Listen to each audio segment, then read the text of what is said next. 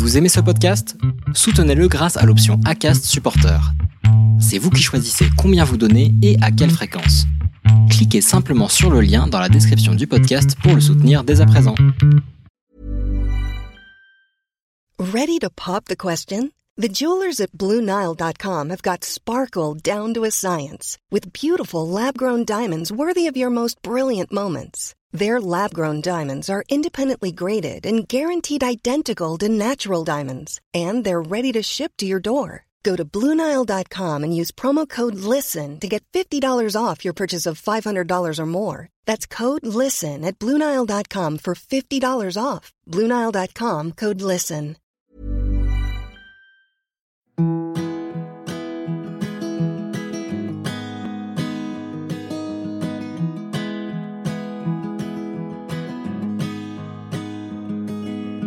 I'll be right behind you, Josephine.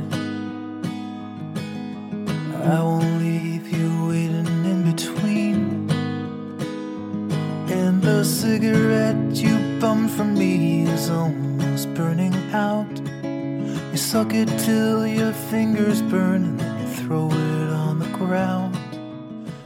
Bienvenue sur le podcast Les enfants vont bien.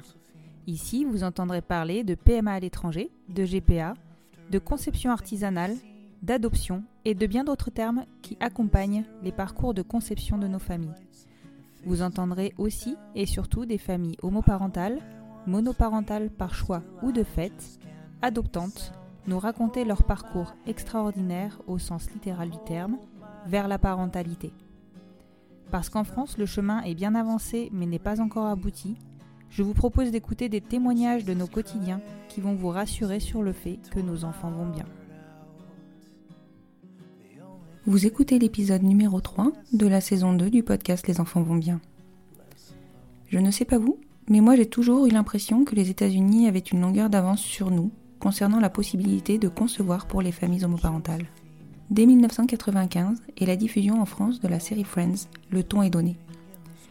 Le premier épisode intègre instantanément une famille homoparentale, celle de l'ex-femme de Ross avec sa compagne et leur fils commun. Et je crois me souvenir que cela m'avait paru hallucinant à l'époque, inconcevable en France. La liberté des couples homosexuels que je découvrais à ce moment-là dans les chroniques de San Francisco d'Amistad Maupin me faisait rêver et dessinait déjà mes rêves d'expatriation. Olivia et Camille sont allés au-delà de leurs rêves et ont concrétisé leur envie de nouveaux horizons à la faveur d'un stage de fin d'études. Elles ont découvert la Floride et l'ouverture d'esprit des Floridiens quant à l'avenir des familles homoparentales. Elles se sont projetées dans cette vie-là, et si finalement la loi fédérale sur la reconnaissance du deuxième parent n'est que très récente, la simplicité d'accès à la PMA pour les couples de femmes et les femmes seules n'est pas une légende. En couple, elles me racontent leur parcours, celui qui a vu la naissance de leur fils Evan, puis celui qui a vu naître leurs jumeaux, Adèle et Raphaël, deux ans plus tard. On parle aussi business parce que les États-Unis sont ce qu'ils sont. La liberté et le libéralisme ont un coût qui n'est pas neutre, et surtout qui nous ramène malgré tout à la réalité de nos parcours en Europe. Certes, nous devons nous rendre à l'étranger et nous devons payer notre PMA, mais c'est le cas ailleurs aussi, même si la clinique se trouve en bas de chez soi. Je vous laisse découvrir cet épisode qui va vous faire voyager et surtout découvrir une magnifique famille franco-américaine qui vit et profite de son rêve américain sous toutes ses coutures. Je vous souhaite une bonne écoute.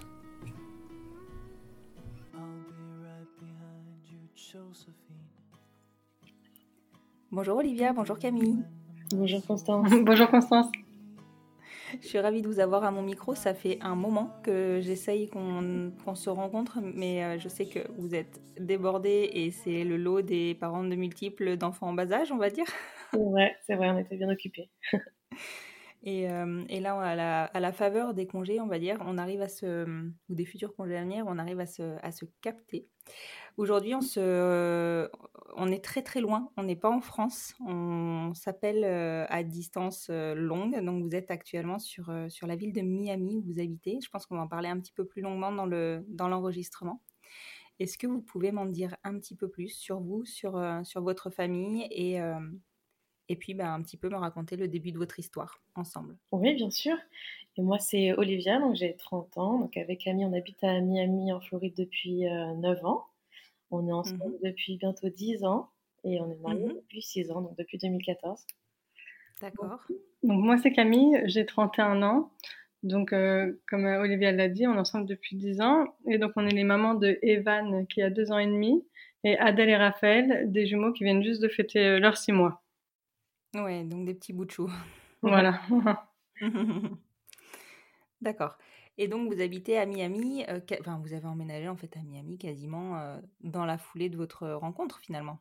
C'est ça. après huit mois de huit mois de rencontre, en fait, j'ai eu un stage de fin d'études à l'étranger, et donc c'est arrivé par hasard que c'était à Miami, et donc j'ai proposé à Olivia l'idée, et, et, on s'est lancé, on est parti. À la base, ça devait être pour un an, et elle a accepté l'aventure, et on est parti, puis on n'est jamais revenu. D'accord, OK, donc non mais c'est enfin, c'est une super aventure et ça s'est concrétisé ce stage en enfin, ils t'ont fait une proposition de poste derrière ou toi tu as de toi-même, cherché, à rester sur place?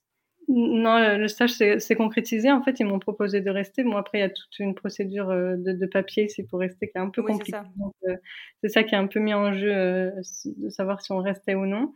Mais on a réussi à s'en mmh sortir euh, à travers tout ça. Et donc, euh, donc on a pu rester euh, toutes les deux, parce que le problème aussi, c'était que chacune de notre côté, on devait avoir les papiers. Et donc, toutes les deux de notre côté, on a réussi à rester. Et, et, ça a pu se prolonger grâce, grâce au mariage qui est passé en France et aux États-Unis presque juste quelques mois après. Et c'était vraiment une belle surprise ici parce que c'était pas du tout prévu. Et donc le fait que le mariage soit reconnu ici aussi, en fait, euh, Olivia, qui avait plus de difficultés à avoir des papiers, a pu se greffer à moi, qui avait déjà un mhm. job. Et donc, du coup, euh, ça nous a permis de continuer ensemble euh, plus facilement. Oui, voilà, c'est ça, parce qu'il y a une histoire de visa et le visa, concrètement, tu l'obtiens, c'est individuel, c'est pas le couple qui obtient le visa. Ah donc ça, si tu es, marié, en fait, voilà. Ouais, d'accord. Et c'est lié au fait que tu es ou non un emploi, on est bien d'accord Puisque... Il y a plusieurs types de visas, mais moi, c'était avec mon employeur. D'accord. Et du coup, Camille a pu trouver du boulot euh, dans la foulée? Euh, alors c'est moi Camille qui avait le boulot. C'est toi Camille qui avait le boulot, excuse-moi. Euh, c'est pas facile sans voir les gens. c'est moi Camille qui, qui, avait le boulot et donc qui a pu être sponsorisée, on appelle ça sponsorisé ici par mon employeur et donc du coup grâce à ça on a eu tous les deux les papiers et Olivia a trouvé du travail dans la foulée. Oui. D'accord, ok. Donc toutes les deux, euh, alors on n'est pas sur des CDI, hein, puisque là-bas ça fonctionne pas comme ça, mais on est, il n'y a pas de contrat, on a été embauché, on va dire. voilà, c'est ça. Et c'est après c'est freestyle. Voilà, exactement. On a eu la chance de tomber dans une entreprise française au début, et, euh, puis voilà, maintenant on est parti sur, d'autres jobs, mais ça a commencé comme ça. D'accord, donc du coup sur des, des, entreprises françaises au départ. Ok. Oui, oui. OK et du coup, donc 9 ans que vous êtes sur Miami. Vous avez à aucun moment eu l'envie ou l'idée de, de changer? on a un peu l'envie, on n'a pas beaucoup non plus, malheureusement exploré le reste des États des États-Unis. en fait, Miami parce que c'est pas si loin de la France quand on est aux États-Unis. le décalage aussi horaire est de 6 heures seulement. On avait, l'envie un peu peut-être de bouger en Californie, mais après c'est 9 heures de décalage donc ça rend les choses encore plus difficiles, je trouve, par rapport à notre famille qui est en France.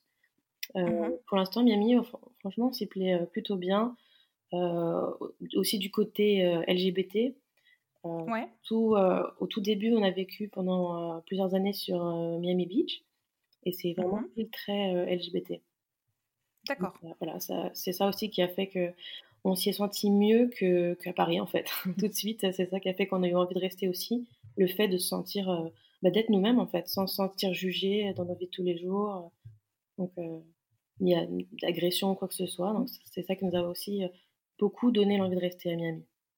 Oui, c'est vrai qu'on a plutôt euh, notion de, de la partie côte ouest pour tout ce qui est liberté LGBT, on va dire. Mais la côte est, pour le coup, c'est pas forcément quelque chose dont on, ouais, voilà, dont on entend parler. C'est vrai, ça, l'est quand même pour les, grandes villes comme euh, New York et Miami, et particulièrement Miami Beach. Donc, il y a une ville dans Miami, euh, c'est le côté euh, plage, en fait, tout simplement, est faite. ça, l'est pour ces deux grosses villes-là, en fait, ouais. C'est pas, D'accord. C'est pas le cas partout en Floride, mais, mais Miami Beach, oui. Voilà, exactement. D'accord, ok. Ok. Et donc, alors, on, est allé un peu vite, mais vous ne m'avez pas raconté votre rencontre. c'est quand même la base. Est-ce que vous pouvez me la raconter? Bien sûr, on s'est rencontrés en fait en 2011 euh, via, mmh via une amie en commun. Euh, pour moi, c'était le, coup de foot tout de suite. Je peux, corriger, c'était en 2010. En 2010, pardon. Super. Oui, c'est vrai, c'est vrai, c'était fin 2010, pardon. En novembre. Et donc, euh, donc voilà, par une amie en commun. Et euh, on a très vite emménagé ensemble, en fait. Euh, mhm. Moi, ma situation aussi. Et, on, habite on venait de région parisienne, juste pour le situer. Et, et, très, très vite, on a déjà emménagé ensemble avant même de partir à Miami. C'est-à-dire qu'on ne s'est pas quitté depuis notre rencontre, en fait. D'accord, c'est beau. Bon, après, envisager une expatriation sur un tout jeune couple, c'est un peu qui tout double quand même. Enfin, vous avez pris un risque. Ouais, c'est vrai. Déjà, le fait qu'on habitait ensemble, ça nous a bah, forcément rapprochés. On était vraiment très, très fusionnels depuis, depuis le début. Euh, mmh c'est vrai que c'était qui tout double, mais vraiment, pour le coup, nous, ça nous a fusionné encore plus. Je crois que j'aurais pas pu le faire sans elle, honnêtement. Même si mon rêve, c'était de venir aux États-Unis, c'est vraiment mmh notre Camille, c'est notre détermination, je pense, en couple, quoi, qui nous a permis de de rester ici. Ouais, d'y arriver en fait. Ouais, c'est ça. C'est vraiment difficile. Hein. On croit que, que c'est facile de venir ici, mais c'est pas le cas. Ouais, ouais, ouais. Malgré le fait que vous soyez sponsorisé, enfin que toi tu sois sponsorisé par ton entreprise, euh, c'était compliqué. Bah oui, en fait, euh, moi j'étais en sponsorisé, mais il faut savoir que donc on a mis 7 ans à avoir euh, la carte verte. Donc, au bout de 7 ans, on a la carte verte, on peut s'estimer entre guillemets euh, soulagé parce que du coup, on n'a plus de problème de renouvellement de visa euh, tous les ans, voire tous les deux ans. Et donc, du coup, maintenant, on a 10 euh, ans devant nous et on peut, dans 5 ans, devenir américaine, avoir la citoyenneté américaine. Ah oui, d'accord. Et ça, c'est votre objectif initial ou pas du tout? Ça s'est fait au fur et à mesure? Je pense que ça s'est fait au fur et à mesure, même si on avait l'envie de rester sur le long terme, mais encore plus maintenant qu'on a nos petits bouts parce que eux ont la double nationalité et ça nous paraît évident de l'avoir également, euh, même si on veut peut-être rentrer en France plus tard, euh, on veut pouvoir revenir ici si jamais euh, l'un d'eux ou tous souhaite rester aux États-Unis, parce que sinon on mhm. n'aura pas l'opportunité, sinon on n'aura pas l'opportunité de pouvoir revenir sur du long terme, voilà, les rejoindre si besoin, etc. D'accord. Parce que la carte verte est définitive, mais si tu rentres en France, tu perds cette carte verte? Oui, en fait, la carte verte, c'est pour 10 ans, mais à condition de rester au moins 6 mois par an aux États-Unis.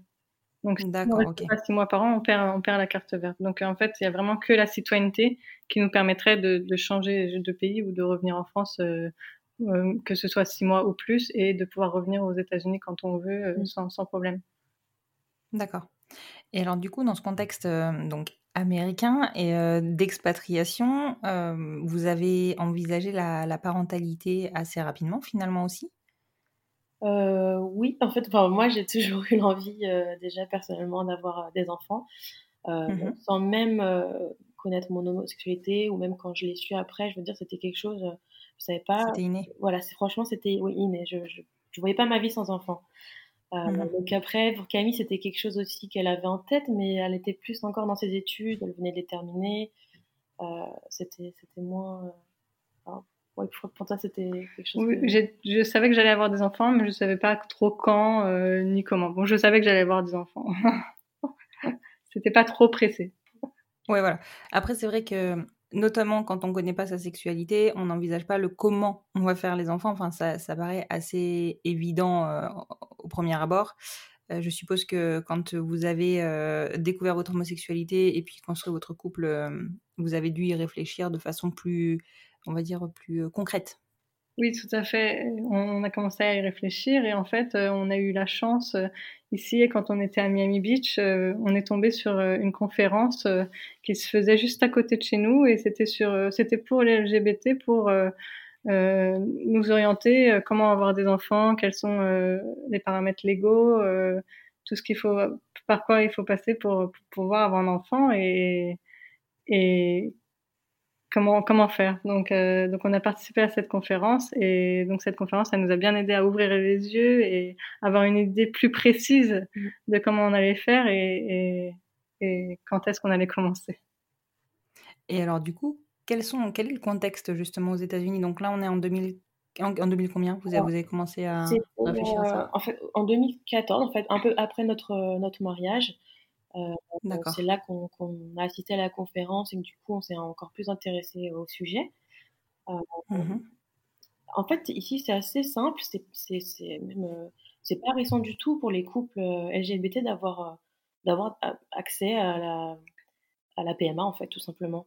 Donc ça n'a pas été, ça pas été un tabou avec personne d'ailleurs au niveau légal ou ou même je veux dire après jusqu'à la fin, jusqu'à l'accouchement. D'ailleurs, ça n'a jamais été un, un, tabou, un problème ici. tout le monde y a accès assez facilement. Oui, c'est acquis. Exactement, ouais. Et du coup, alors, effectivement, on, a, on entend hein, depuis, de, enfin, j'ai même envie de dire, alors évidemment, évidemment, nous Français, on se base sur quoi? Sur les séries américaines qu'on a l'habitude de voir, hein, soyons clairs. Donc la parentalité, euh, la parentalité LGBT, euh, rien qu'avec euh, Friends, elle était abordée donc dès 95, j'ai envie de dire. Je crois que c'est quelque chose comme ça. c'est pas pour, pour nous, c'est assez évident qu'aux États-Unis, c'est, beaucoup plus simple. Est-ce que est-ce que c'est le cas? Est-ce que c'est pas le cas? Comment ça se passe?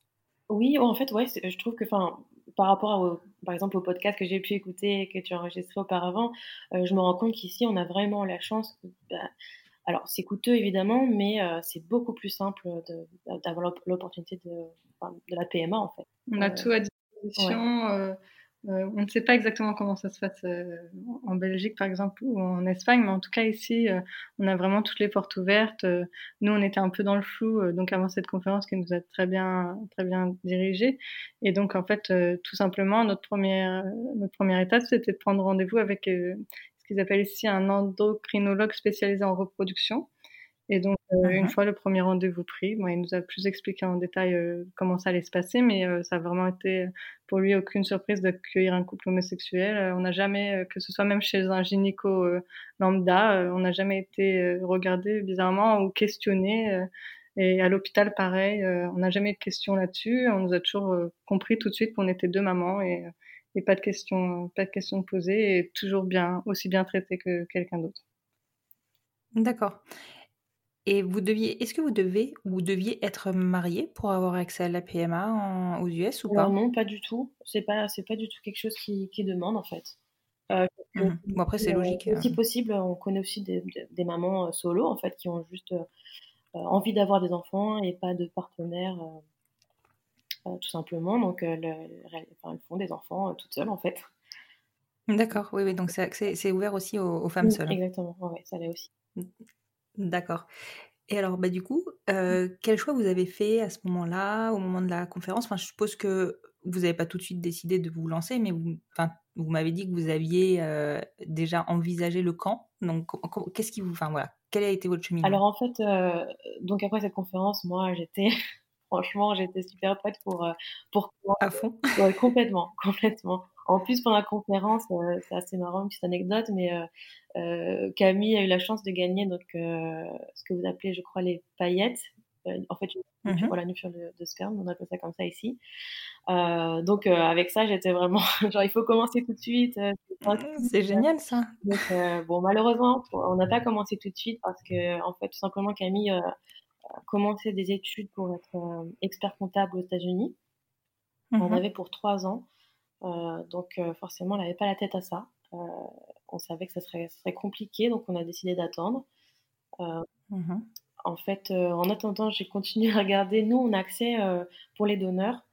on a en fait accès aux banques de sperme, ça s'appelle comme ça, mhm. en ligne. Et donc, j'ai commencé à regarder un peu et voilà, voir comment ça se présentait pour choisir un donneur, quel type de donneur on avait, euh, la possibilité de choisir.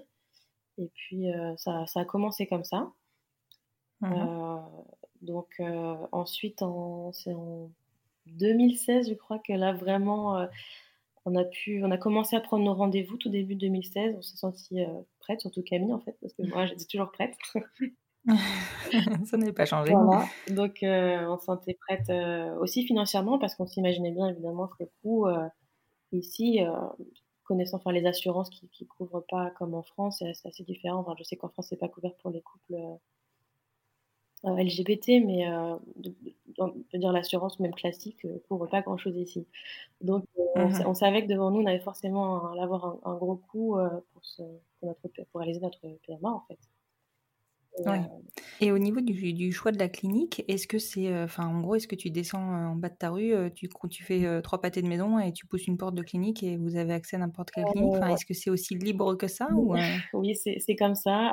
C'est dingue. Nous, on s'est dirigé vers la première clinique, en fait, bah, simplement après avoir assisté à la conférence en 2014. On avait pris les coordonnées de cette première clinique à Miami. Donc, on a fait mmh notre premier rendez-vous là-bas. Une première série de tests dès le premier rendez-vous, en fait.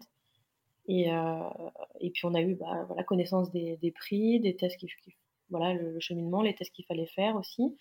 on n'a pas eu le feeling avec cette clinique-là, donc en fait, tout simplement, on a fait la recherche pour une autre.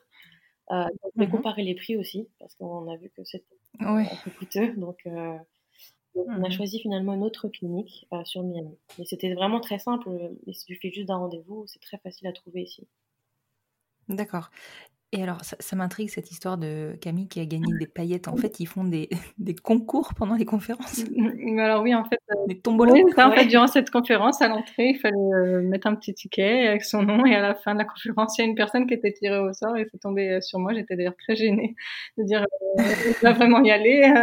et donc bon, bah, c'était quand même un beau cadeau. Ça coûte quand même 900 dollars une fiole, donc. bah ouais, c'est clair.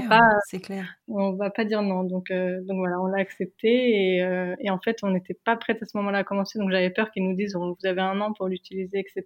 Et en fait, ils ont été. Compréhensifs, ils nous ont dit quand vous êtes prêts, euh, on reste en contact et vous pouvez nous contacter quand vous êtes prête. Donc, euh, ah, c'est génial. Ouais. Donc du coup, on est donc, en fait... cette banque de sperme. Du coup, c'était une banque de sperme en particulier qui nous avait offert cette, cette fiole.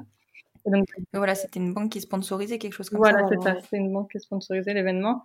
Et donc, du coup, on est passé par celle-ci, mais ça nous dérangeait en, rien parce que c'est California Cryobank, elle s'appelle, et c'est l'une des plus grandes banques de sperme aux États-Unis. Donc, euh, on avait complètement 100% confiance en, en cette banque.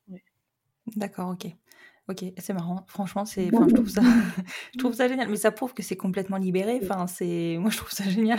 Non, non, c'est vrai que c'est chouette. Et donc, à cette conférence, euh, bah, pour info, il y avait, euh, il y avait le côté légal avec une avocate qui expliquait les droits euh, des parents LGBT. Donc, il y avait cette banque de sperme aussi qui représentait et expliquait les, divers, les différents choix qu'on avait, que ce ferait à nous, avec les UI, etc.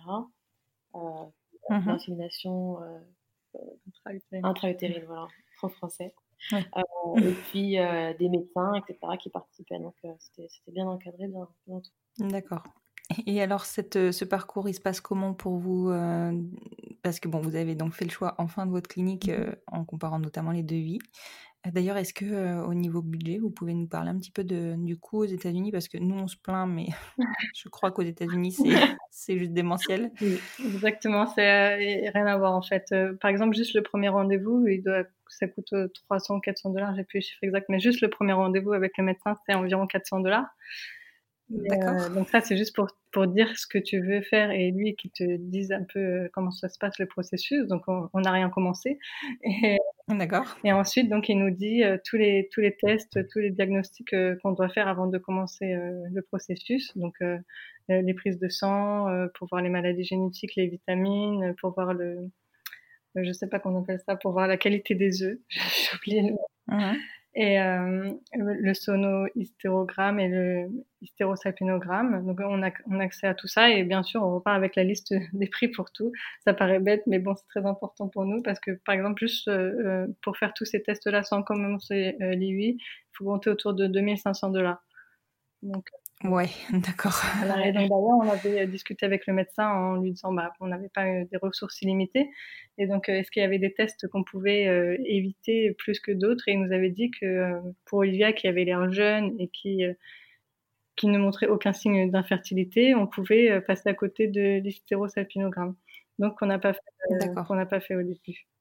Et après, après ces tests, le cycle arrivant, on a pu, on a pu commencer. D'accord.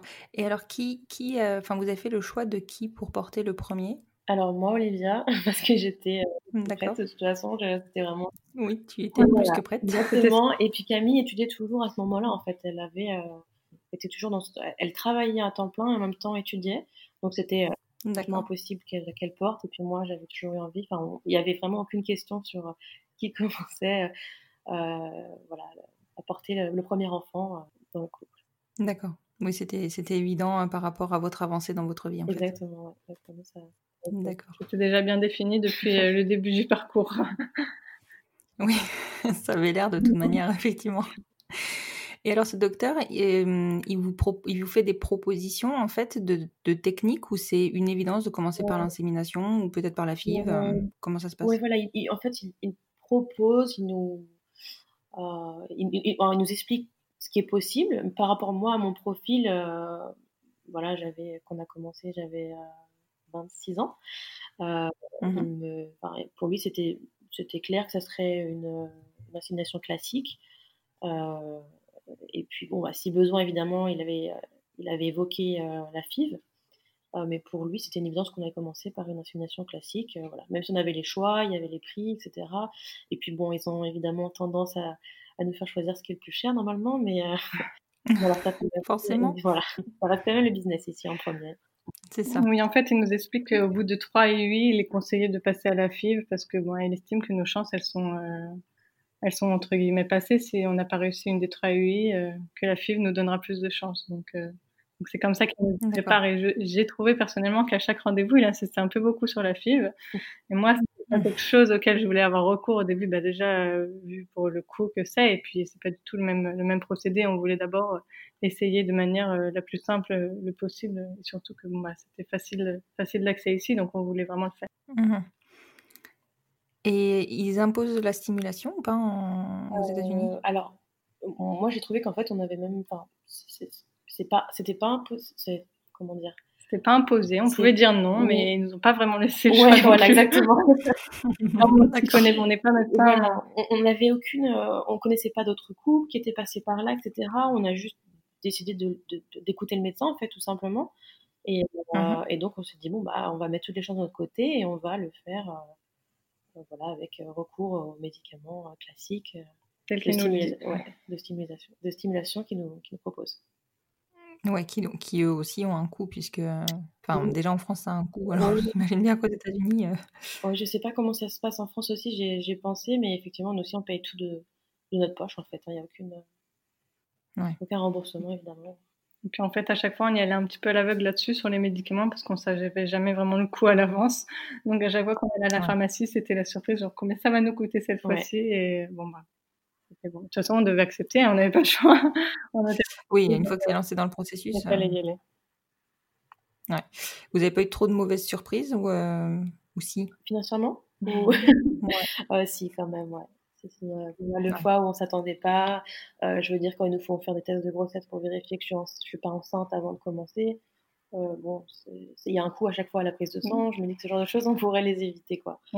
Au début, ils font faire un test de grossesse, ça paraît rien, mais ça coûte 90 dollars. Sauf qu'après, ils font aussi un test pour vérifier les hormones, ça coûte aussi 90 dollars. Ensuite, ils font une échographie qui coûte 300 dollars. Enfin, bref, ça va vite. En été, pour chaque rendez-vous, on en avait environ pour 500 dollars à chaque fois. Donc, donc oh, ça allait assez vite. Et, beaucoup de rendez-vous aussi. Et beaucoup de rendez-vous. Donc, je sais pas comment c'est en France, mais ici ou, à l'étranger.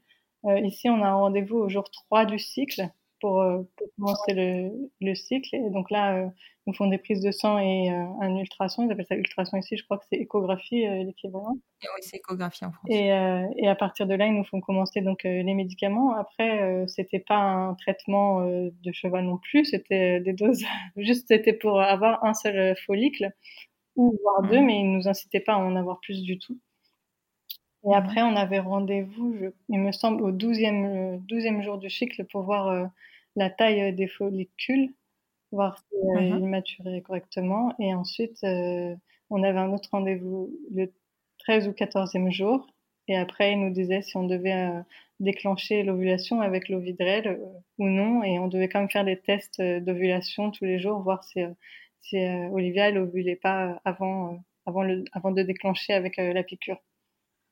C'est à peu près pareil, euh, en tout cas moi sur le parcours que j'ai que j'ai eu, c'était ça à peu près hein, au niveau des rendez-vous et des, du suivi.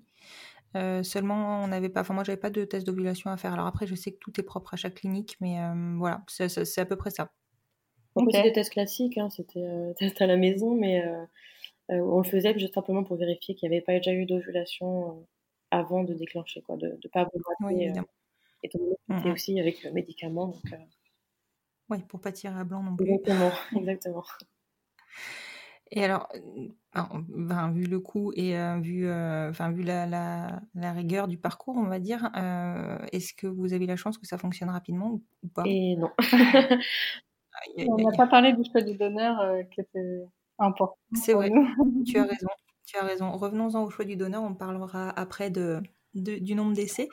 Oui, du coup, le choix du donneur, effectivement, tu l'as évoqué tout à l'heure. Donc, vous avez, enfin, surtout euh, Olivia qui avait eu accès, enfin, vous l'aviez tous les deux, hein, mais Olivia, a priori, avait fait des, recherches importantes sur la banque de sperme. Comment ça s'est passé? Comment ça se passe d'ailleurs aux euh, États-Unis? En fait, aux États-Unis, donc on a, on a accès donc euh, au site de la banque de sperme et en fait, on a accès donc au profil des donneurs. Donc, je pense que c'est à peu près la même chose en Europe. On a des donneurs qui sont 100% anonymes. Mmh euh, et puis des donneurs qui sont euh, open. Ils appellent ça open, euh, open donor. En fait, c'est des donneurs qui ont pour obligation, à l'âge des 18 ans de, de l'enfant qui a été conçu, si l'enfant il souhaite le contacter, il doit répondre une seule, il doit répondre au minimum une seule fois. Donc, donc s'il a envie de dire je n'ai pas envie d'être en contact, il peut le dire. Et puis s'il a envie d'être en contact, ben, ils peuvent après rentrer en contact le donneur et, et, et l'enfant. D'accord. Donc, euh, donc on était sur ce site et c'était un catalogue. Hein, on choisit euh, vraiment comme dans un catalogue. La seule chose, c'est que euh, à l'époque où nous on l'a fait, il y avait que des photos de, des donneurs enfants, ce qui nous suffisait complètement. Mais, euh, maintenant, ils donnent aussi des photos de adultes, ce qui est un peu, on trouve ça un peu bizarre, mais bon, chacun. Ouais. c'est moins d'anonymat. voilà, c'est ça, c'est ça chacun fait comme il le souhaite. Donc nous, nous c'était que des photos de lui enfant. Et après, on avait vraiment tous les détails euh, sur sur lui et sur sa famille, euh, plus que parfois euh, son propre conjoint, je crois. Et, donc on avait toute l'historique de, de ses maladies, tous les caractéristiques physiques de, de, toute sa famille. Et c'était bon, assez rigolo au début de voir ça. On a même un enregistrement audio pour entendre sa voix. D'accord. et donc on a fait notre choix, notre choix comme ça. C'était assez rigolo. D'accord. Ça a été compliqué ou pas comme choix? Enfin, c'est... Vous avez vite statué? En fait, oui, on a eu un. moi, j'ai regardé pendant longtemps sur le site, j'en avais sélectionné quelques-uns qui me plaisaient. Nous, notre critère euh, en particulier, c'était surtout le fait qu'il ait un. Euh, comment dire un, rapport médical qui soit, euh, qui soit clean, quoi, qu'il n'ait pas de, mmh de, maladie dans sa famille, etc. Même si c'est, pas. Enfin, il sélectionne les donneurs évidemment avec ça, mais voilà, on voulait pas de. On voulait que ça le plus le plus simple possible. Le plus simple possible, ouais. Donc, euh, donc c'était notre critère euh, de, choix en fait pour sélectionner. Donc j'en avais sélectionné quelques-uns. Et en fait, tout simplement, euh, Camille un jour se met sur le site et elle tombe sur un donneur qui venait juste d'être ajouté. Et elle mhm. m'en fait part. Et en fait, c'était vraiment le, coup de cœur. Il nous ressemblait vraiment beaucoup de par mhm. son, son, parcours professionnel, etc. et vraiment, il ressemblait beaucoup à, à toutes les deux. Donc ça nous a, on a accroché vraiment avec celui-là. D'accord. Et donc là, vous avez pu bénéficier de, de vos fameuses paillettes euh, Exactement, mais on nous avait aussi prévenu durant cette conférence un, détail hyper important auquel on n'avait pas forcément pensé ou on n'aurait pas pensé, c'était qu'au moment de, de l'achat euh, des paillettes, il fallait en acheter plusieurs si on voulait avoir plusieurs enfants du même donneur, parce que les donneurs, ils, partent euh, hyper vite. Par exemple, le donneur, en un mois, il n'y en avait plus et il n'en a jamais redonné. Donc, donc on a, on a été hyper content d'avoir eu ce conseil parce que du coup on a pu en acheter euh, beaucoup d'un coup, c'est sûr, il fallait le budget parce que comme, comme on l'a dit c'était 900 dollars euh, la, la, fiole. Et, euh, et on en a acheté 15 donc ah oui 15 et une fiole c'est un essai c'est ça? Oui une fiole c'est un essai. D'accord. Ah oui, ah oui, non mais ça fait un, un, budget énorme. On avait acheté 10 au début et quand on a vu que ça allait être compliqué. On s'est dit, euh, on préfère euh, mettre plus de chances de notre côté. On pensait avoir euh, deux, trois enfants, donc on s'est dit, on va en acheter 15 pour être sûr d'avoir au moins deux, trois enfants du même donneur. D'accord. Donc pour vous, c'était important que le donneur de tous vos enfants soit le même. Bah, on n'y avait pas pensé au premier abord, mais en fait, après, pour nous, c'était c'est devenu un point important. Si on pouvait le faire, on le ferait. Étant donné en plus qu'on avait vraiment eu un coup de cœur pour ce donneur-là, c'est surtout ça aussi qui a fait qu'on s'est dit voilà, on voulait, on voulait qu'ils soient tous du même donneur si possible, effectivement. D'accord. Et alors, anonyme ou semi-anonyme ce donneur Alors, il est semi-anonyme et, euh, et, ça nous convient plutôt bien en fait. Nous, on est. Euh, enfin, je veux dire, quand, quand, les enfants sont majeurs, s'ils ont l'opportunité de, poser leurs questions, euh, ça, nous, ça nous va très bien aussi, quoi. Oui, non, mais c'est clair, c'est clair. C'est vrai qu'avec le recul, tu vois, je me dis que nous, on aurait sûrement fait ce choix-là. Maintenant, euh, à l'époque, on était mal informés et le choix qu'on a fait nous convient bien aussi. Mmh. Mais c'est pareil, en fait, nous, on voulait absolument qu'il soit anonyme au début. Puis quand on a vu cette option, en fait, il est arrivé que ce donneur-là était semi-anonyme et c'était un hasard, on ne l'avait pas choisi pour ça. Et en fait, après coup, on s'est dit, bon, bah, pourquoi pas, en fait, ça nous laisse l'option et on est content de l'avoir. Ouais, complètement. Je comprends complètement. Et donc, ce parcours est compliqué? Alors, euh, oui, un peu compliqué. Donc, euh, donc c'était donc en 2016, c'est là qu'on a commencé. Donc, après les tests qu'on doit faire donc, au préalable avant de commencer le parcours, on a fait notre premier essai au mois de juillet 2016. Mmh donc, c'était, je ne sais pas si vous utilisez la même chose en Europe, mais nous, donc, on utilisait le FEMARA pour stimuler, etc. Euh, mmh c'est pas les mêmes, je crois. Il y en a plusieurs en fait, mais ça qui été recommandé par, par, le, par le docteur. Et, euh, D'accord. Donc voilà, donc on a commencé comme ça. Et en fait, euh, bah, ce cycle-là, je ne sais pas ce qui s'est passé. Euh, il semblerait que je n'ovulais pas, qu'il n'y avait aucun follicule mature. Donc, donc finalement, ça a commencé par un peu un échec. donc ah on n'a rien pu faire. Il a dit, le docteur a conseillé simplement qu'on arrêtait les médicaments et puis qu'on attendait le cycle suivant. Donc, euh, un peu déçue. bah oui, forcément. surtout, voilà, j'étais vraiment très excitée de commencer. Je pense que c'est ça qui a joué, hein, honnêtement. Euh, ce stress, cette pression que je mettais déjà. Donc, euh, voilà. Oui, et puis la stimulation, c'est pas anodin pour nos corps, donc ça peut aussi hein. c'est vrai. Finalement, avec le recul, je crois que si je m'étais mieux renseignée, on aurait peut-être pas fait avec les médicaments. Je pense que on aurait peut-être commencé de façon classique. Mmh donc après notre second essai, c'était donc le, cycle d'après. On a la chance, c'est assez rapide ici, on peut euh, faire des essais tous les mois. Donc euh, mhm. au mois d'août, euh, c'est notre première vraie insémination puisque ce cycle avait fonctionné, un follicule mature. Donc donc voilà, on, fait l'insémination. Donc on attend les 14 jours. Je pense que c'est pareil en Europe pour avoir oui, tout à fait. la prise de sang et ben, l'été négative. Donc notre second échec, premier vrai échec, on va dire. Euh, bon, bah, évidemment déçu. Euh, on recommence le cycle d'après, donc au mois de septembre. Et euh, donc toujours avec le même médicament, on augmente les doses en fait, pour donner mhm. plus de chance. à côté de ça, il me donne d'autres choses, des patchs pour augmenter la taille de l'endomètre, pour mettre toutes les choses de notre côté en fait. Mhm. donc au mois de septembre, donc même chose. Et puis encore négatif, encore un, encore un échec, donc euh, c'était, ça commençait à être dur à encaisser. Euh, on a la chance qu'on n'ait pas besoin de voyager, que c'était sur Miami, etc. Donc ça, c'est vraiment une grosse différence avec l'Europe, honnêtement. On pouvait commencer assez rapidement, refaire des tests, des, cycles, pardon, enfin tous les cycles le mois suivant, etc. C'était assez simple de ce côté-là. ce qui n'est pas évident évidemment en Europe, donc pour ça on avait la chance. donc on, continue sur le, prochain cycle le mois, d'après, donc ce qui nous amène en octobre. Euh, donc euh, là, on change de, comment dire, de médicament sur mhm. un autre qui est à peu près semblable, mais euh, ça s'appelle Clomid, je ne sais pas si... Oui, ça, c'est, ça existe on est passé à Clomid. donc j'ai une bonne réaction à ce médicament-là, ça s'est bien passé. J'avais deux follicules matures, donc super contente euh, pour ce cycle. Et euh, encore une fois, on attend les 14 jours, évidemment, et euh, à nouveau un échec. Donc là, ouais, ça a commencé à faire mal. moi, je recevais les appels de la clinique directement quand les, quand les résultats étaient disponibles. et donc, j'avais la lourde tâche d'appeler Camille après. Donc, évidemment, je pleurais entre les appels. Bah oui, forcément. voilà, je m'en voulais énormément, mais malheureusement, pas faire grand-chose c'est juste euh, la nature.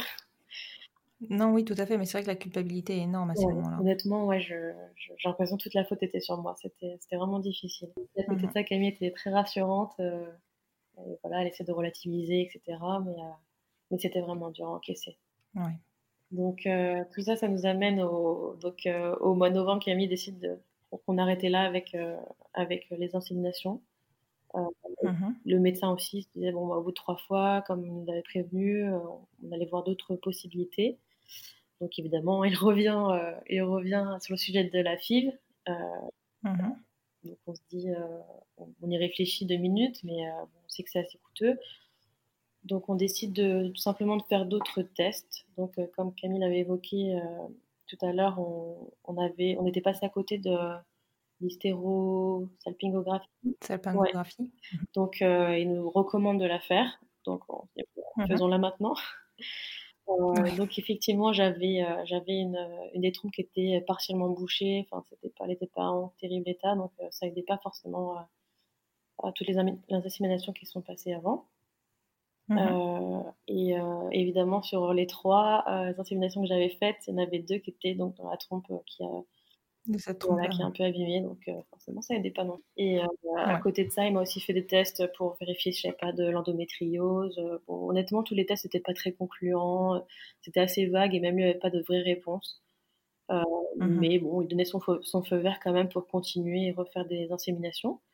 Donc, D'accord. moi, forcément, j'étais toujours prête. Et puis, dans ces moments-là, on devient complètement obsédé par, par l'envie d'avoir cet enfant encore plus qu'avant. quoi. C'est ah euh, notre unique euh, but en fait.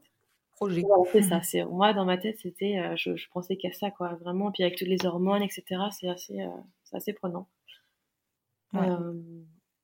donc en décembre, on refait une insémination classique, donc on appelle ça UI. on repart sur le sur le clomide qu'ils avaient décidé de m'augmenter. Mmh et euh, donc, euh, en fait, je me suis un peu trompée dans les dosages. Je n'ai pas pris les bons cachets à ce moment-là.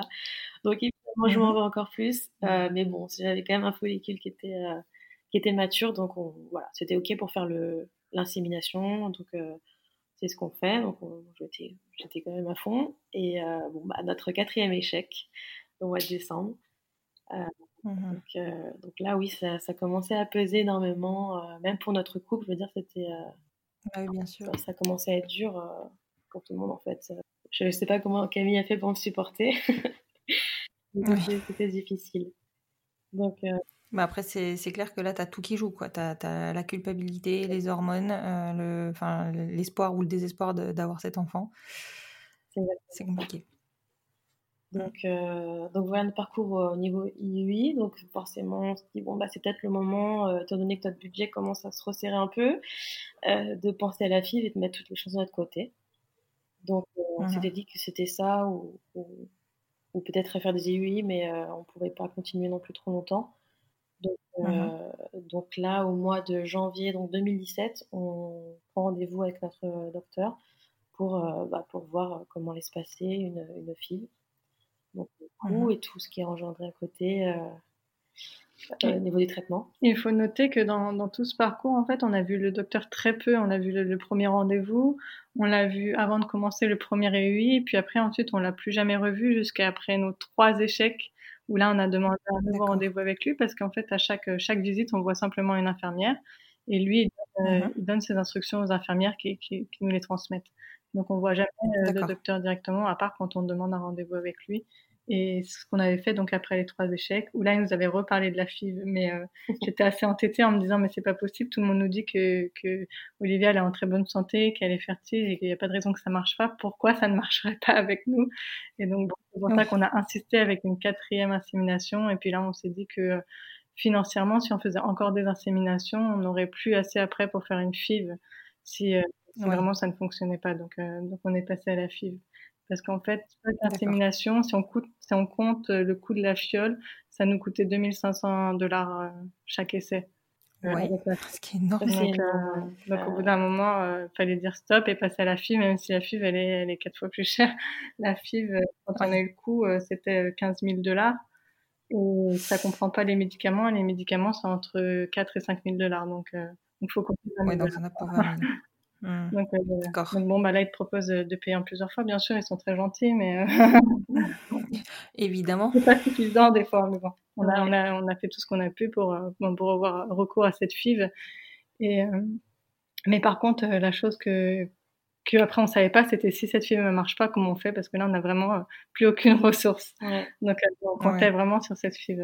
D'ailleurs, quand on a commencé la FIV, notre premier rendez-vous, c'était aussi avec, euh, ils appellent ça un financial, une financial consultation, donc avec quelqu'un qui va te mmh parler comment tu vas payer, euh, voilà les coûts, euh, voilà, ça se passe, etc. Donc, il y a un rendez-vous avec quelqu'un vraiment spécialisé bah, dans le, coût de la, du traitement, quoi. Oui, qui, de, qui doit très certainement te faire une proposition de crédit au bout du truc, non? Oui, aussi. Surtout que nous, voilà, vraiment, on n'avait rien du tout de couvert et remboursé par, par l'assurance. Donc, on savait que tout était 100% de notre poche. Oui, d'accord. Oui, ça, ça dépend des mutuelles. Enfin, des voilà, c'est ça. Il y en a très, très peu ici qui couvrent les problèmes.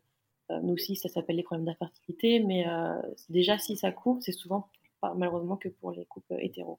D'accord. Et alors cette FIV Alors, euh, donc on commence la FIV en janvier 2017 et euh, juste en parallèle, on était euh, en contact aussi avec des, des, mamans solo ou des couples LGBT ou des couples hétéros qui utilisaient le même donneur et pour qui ça avait mhm. marché du premier coup pour tout le monde parfois des jumeaux. D'accord. Donc, plutôt positif. C'était positif parce que du coup, on se disait, bon, bah, ça fonctionne bien, c'est pas un problème avec le donneur, etc. Euh, mais d'un autre côté, ça nous, nous mettait pas le moral de, du fait que pour nous, ça fonctionnait pas, euh, pas comme les autres, quoi, en fait. Bah oui. Donc, euh, donc voilà, y il y avait du positif, en même temps, c'était aussi dur à encaisser que pour nous, on devait passer par tout ça et, que ça fonctionnait pas. Donc, D'accord. Donc voilà, donc la FIV, donc ils nous ont donné le plan de traitement, en fait. On s'est ça s'est déroulé sur quatre mois, entre janvier et, et avril. D'accord. Donc, en fait, je sais pas, je pense que c'est à peu près la même chose qui se passe en Europe. Hein, tout, tout, un traitement de, de piqûres de, pendant le cycle. Ça commence par la prise de la pilule, ensuite on, fait des injections. Enfin, on, les, on se les fait nous-mêmes. D'ailleurs, on a eu des cours de comment faire des piqûres. Donc, moi qui déteste ça, c'était atroce je ne regardais pas, je disais à Camille, regarde bien comment faire, il fallait changer euh, nous-mêmes, etc., pour prélever un liquide, mélanger avec un autre. Donc c'était euh, une vraie science à la maison.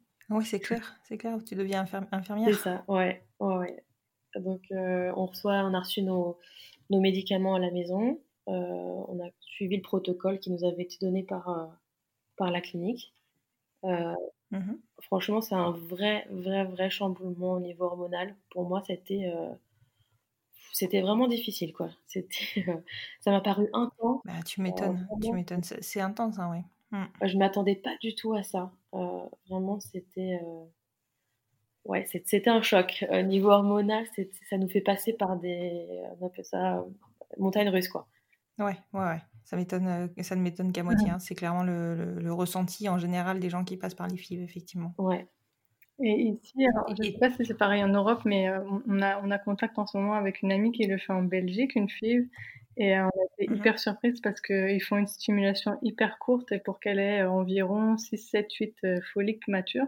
Et nous, oui, en fait, nous, c'était pas du tout ça. Nous, ils visaient 20 follicles, enfin follicules, on dit. Ici, on dit folliques, c'est pour ça que je me trompe. D'accord. follicules, voire plus. Et, euh, et donc, c'était vraiment un concours de combien il y en a à chaque rendez-vous. Ils les comptaient et, et euh, mesuraient et demandaient d'augmenter les doses quand ils voyaient qu'il n'y en avait pas assez, selon eux. Et nous, on n'avait aucune idée de quel était le nombre normal ou non. Et, euh, et donc, au final, à la, à la, ponction, il y en avait 16. Donc, on était contents, mais eux, ils n'étaient pas hyper. ils disaient pas que c'était un nombre, enfin, un, un nombre élevé, ils disaient que c'était normal. Et en fait, et c'est pour ça que ça se fait sur 4 mois en fait, et pas sur. Euh, parce que il me semble qu'en Europe, c'est sur un, mois que tu fais la stimulation pour avoir euh, bah, 7 ou 6, 7, 8 follicules. Alors, ouais, la stimulation, c'était sur 3 euh, semaines à peu près, je crois. Bah, en fait, ici, c'est assez long parce que dans cette clinique-là, ils commencent le protocole en te faisant prendre la pilule contraceptive pendant un mois. Alors, bon, on ne sait pas trop pourquoi. C'était son protocole à lui. Donc, déjà, on perd, entre guillemets, on perd, entre guillemets, un mois. Et après ça, on pouvait commencer le traitement oui, là, la mmh. elle, était, elle était assez longue. Et après, euh, donc, euh, la ponction. Et aussi, ce qui s'est passé, c'est que ce docteur-là, il nous a conseillé, donc on avait soit l'option de faire un, un, transfert frais, comme ils disent, ou alors un transfert congelé. Euh, mmh et lui, il préférait le transfert congelé, qui il disait qu'il avait plus de taux de réussite avec cette méthode-là. Donc après la ponction, ils ont congelé les embryons qui nous restaient et ils lui ont fait attendre encore un mois et le cycle d'après pour faire le transfert. Donc c'est pour ça que c'est étalé en tout sur, euh, sur 4 mois. Le temps que le corps se, remette en fait d'aplomb après la stimulation qu'il a, qu'il a reçue. Quoi. Ouais, d'accord. D'ailleurs, il est content de faire euh, ce qu'ils appellent euh, over stimulation. C'est le corps a tellement L'hyperstimulation. Voilà, que tu dois même aller à l'hôpital parce que c'est y a trop de liquide dans ton corps, etc. Moi, je me souviens qu'après mmh la, la, ponction, c'était, j'étais achevée, quoi. je, je n'en pouvais plus le, jour même, j'ai fait que dormir, ce qui est rarement le cas. Mais c'était vraiment très, très intense. Et du coup, sur les 16 embryons, enfin, sur les 16 follicules, pardon, vous avez conservé combien d'embryons? Enfin, Parce que normalement, ils ne sont pas tous viables. Oui, c'est ça. Donc, sur les 16, donc, ils ont fait. ils, nous ont, ils nous ont appelés dès le lendemain. Ils nous ont dit qu'il y avait 10 embryons. Enfin, voilà, il y avait, il y avait 10 follicules qui étaient fertilisés. Donc, mmh dès le lendemain, donc 10. Et ils nous ont rappelé, je crois que c'était à peu près un ou deux jours après, euh, enfin, je crois que c'était le lendemain, il y en avait, euh, au final, il y en avait 5 qui étaient de très très bonne qualité. Euh, ils ont gardé ces 5-là. D'accord, ok. Et ils ont attendu donc deux mois pour faire le transfert d'embryon congelé? Oui, c'est à peu près ça, ouais, deux mois, parce qu'en fait, le, le, le, jour du transfert, c'était le 10 avril, donc 2017. Mmh donc on avait commencé en janvier, on avait le 10 avril, donc, donc ouais, ils attendaient que le corps se remette d'aplomb en fait ce qui s'était Oui, d'accord. Et donc, quand tu me parles de FIV, en fait, euh, ça comprend le, transfert à terme des 5 embryons. On est d'accord le, le, coût des 20 000 dollars comprend aussi le transfert des 5 embryons. Oui, ça comprend le transfert d'un embryon. oui, d'un embryon. un, seul, un seul d'accord. Ça comprend pas euh, jusqu'à. Non, non, non, Il faut repayer à chaque, à chaque transfert. À chaque transfert. D'accord. Euh, business is business. D'ailleurs, c'est quelque chose de tout bête, mais quand on nous avait dit le prix, on va dire, de 15 000 dollars de, de, la FIV, ça comprenait, c'était un transfert frais, c'est-à-dire un transfert, un transfert juste après la ponction. Et en fait, le uh-huh. docteur nous dit, bah, moi, je préfère faire un transfert congelé. Donc, nous, on suit l'avis du docteur. Et arrivé euh, donc à ce cycle-là où on est prête à, à, à, se préparer pour le transfert, on nous dit ah oui bah la préparation elle n'est pas inclue dans le prix parce que nous c'est un transfert frais donc normalement cette partie-là elle n'est pas inclue, donc maintenant il faut la repayer. donc bon, bah, on repaye. Hein. donc euh, plein de petites On avait plus le choix, de toute façon, on était vraiment euh, on était très prêts de toute façon à faire l'insémination. Donc euh, pour eux, c'était de couvrir le coup d'avoir congelé l'embryon et de le décongeler après, de préparer, etc. De préparer le corps, il fallait reprendre des médicaments. Enfin, donc voilà. Ouais, ok. Oui, bon, effectivement, tout. Enfin, c'est vrai que chez nous, ça nous paraît. Enfin, ça nous paraît pas être aussi euh, coûteux ou on n'a on pas trop l'impression d'avoir euh, une, une facture des restaurants où le moindre truc est, est facturé à la fin. Mais euh, aux États-Unis, ouais, c'est vraiment particulier. Donc après, le jour du transfert, ils nous proposent soit d'en mettre un ou deux. En fait, on avait, on avait le choix et, et mmh on a statué un parce que bon, bah, on s'est dit, on, on, aimerait en avoir un pour commencer. Euh, mais par contre, c'était qui tout doux parce que si celui-là il, prenait pas, euh, ça, ça, allait être vraiment compliqué de, de, refaire un autre transfert. on avait la chance d'avoir encore quatre embryons. Bon, ça veut pas dire que les quatre auraient pu marcher ou non, mais, euh, oui. mais donc voilà, on s'est lancé avec un et le transfert a été fait et puis Olivier est resté se reposer toute la journée, comme on nous indique, même si bon, certains disent on peut faire ce qu'on veut, nous, Olivier est resté allongé. Après tout ce qu'on avait déjà on, a mis toutes les choses de notre côté quand même. Comme on fait tous. Et alors, du coup, comment ça s'est passé pour la suite? Alors, euh, à côté de ça, enfin en parallèle, juste pour continuer, côté, euh, euh, comment dire, hormonal, ils m'ont mhm. continué pendant trois mois la progestérone intramusculaire, donc encore une super piqûre très mmh, sympa, c'est là. Mmh. vraiment mal. Tous les matins, j'avais une petite larme à l'œil quand Camille me la faisait. Ah, tu m'étonnes. Pour aider euh, voilà, à ce que tout se passe bien, qu'il y ait un embryon qui approche et qu'il tienne euh, les trois mois au moins début de grossesse. Et du coup, ça, c'est Camille aussi qui te faisait ces injections-là. Donc là, c'est des vraies injections. Ah oui, tout, tout était vraiment de, grosses injections. Pour la stimulation, c'était simplement dans, dans, le ventre. Donc, euh, elle pouvait Ouais, c'est des stylos. Voilà, c'est ça. Il y a des stylos et il y a même des vraies, des vraies piqûres, mais c'était toujours dans le ventre. Donc, je le faisais parce que mhm. je ne voulais pas du tout voir, voir ça. Et, euh, mmh. par contre, avant le transfert, euh, que plusieurs semaines avant, ils nous font commencer donc euh, la progestérone intramusculaire. Et là, c'est dans le dos, donc tu peux aussi te la faire toute seule. Il y en a qui arrivent hein, à faire toute seule, mais mmh. une aiguille immense et assez petite et, il faut l'enfoncer complètement. Donc là, c'était tous les matins à la même heure. Il faut pas dévier non plus parce que ça, tu peux avoir des risques. Ouais, en fait, ils te disent de regarder si t'es pas dans un vaisseau, etc. Donc Bon, on était les petits D'accord. Euh, voilà. Et donc, euh, donc, après le transfert, euh, Olivia, elle a entrepris de faire quelques tests de grossesse en cachette. et assez tôt, une semaine après, bon, assez tôt, une semaine après, sachant que les embryons, ils avaient cinq jours. Enfin, l'embryon avait 5 jours. Donc voilà, une semaine après, elle a fait ses tests en cachette, donc je la laisse expliquer. donc moi j'avais fait des tests de toute façon même pour les IUI classiques, mais il y avait toujours une trace d'ovidrel, etc., qui forcément faussait le, le test. Ouais. Bon, je l'ai quand même fait. J'ai forcément, j'étais excitée de savoir si ça avait fonctionné ou pas. Euh, je l'ai fait dans le dos de Camille parce qu'elle me disait mais ça sert à rien de regarder maintenant, attendons. la prise de sang. Donc bon, je, je l'ai fait. Euh, c'était c'était un peu tôt. Euh, J'avoue que bah, c'était ça apparaissait négatif le test. Ouais. bah, bon bah évidemment je pleure à nouveau. Je me dis comment je vais le dire? Est-ce que je dis rien? Est-ce que j'attends? Qu'est-ce que je fais? Le temps que je me morfonde, en fait, il y a une petite marque apparue sur le test, toute, toute fine, toute légère. Toute mais, fine. ouais, j'ai couru lui montrer. Je lui dis, regarde, regarde, euh, je crois qu'il y a quelque chose. Euh, donc, euh, voilà, super excitée. Et on a attendu donc la prise de sang à mm Donc, je crois que c'était aussi également deux semaines, en fait. Et elle était positive. Enfin. Enfin. Enfin, ouais, ouais, ouais. Après, après quasiment un an de, de parcours, en fait. Ah ouais, ouais, ouais. Et un an de parcours et, et, euh, puis euh, ben voilà, enfin c'était grosse pression euh, ah liée au côté business hein, du, voilà, du parcours quoi. Quand on, ouais, quand on, avait fait depuis quasiment tous les mois depuis le mois de juillet. ouais. ouais alors on, savait plus honnêtement, on se disait qu'est-ce qu'on fait? Parce que c'est, en fait, on peut pas faire grand chose quoi si ça fonctionne pas. il va falloir remettre de côté, c'est difficile. On ouais. fait l'étude de Camille à côté en parallèle. C'était vraiment compliqué. Vraiment, vraiment, il y avait de la pression de tous les côtés pendant tout, cette, euh, tout ce parcours PMA. Oui. Ouais, non, mais c'est. Alors, j'ai envie de dire, c'est un peu le cas pour nous toutes. C'est clair qu'on n'est pas sur les mêmes. Euh, on n'est pas sur les mêmes budgets. Après, euh, c'est tout est une question de niveau de vie aussi entre les États-Unis et la France. Mais c'est vrai que le budget, bah, mine de rien, ça, ça met en stand-by des parcours pour ça on arrête. C'est vraiment, c'est vraiment atroce de dire que, que voilà, ça, ça tient là-dessus, quoi. Ouais, exactement. Exactement. Et votre grossesse se passe bien, du coup? Euh, Oui, franchement, très très bien. Euh, du, début jusqu'à la fin, bon, un peu difficile au niveau de l'accouchement, c'est une autre histoire, mais... Euh, ouais. Mais non, tout s'est très très bien passé. On n'a jamais eu la sensation, encore une fois, d'être mis à part du fait d'être des, des, parents homo, en fait. Hein. Mmh on a toujours été bien accueillis, il n'y a jamais de, il y a jamais de, de différence. oui. Ça, c'est vrai que c'est plutôt euh, très confortable. Oui, ouais, franchement, énormément. Je me dis qu'on a eu de la chance par rapport à ça. Bah, je veux dire, pour plein de gens, ça a été leur première fois d'accueillir un, un, couple de, de mamans, euh, mmh l'accompagner pendant la grossesse, etc.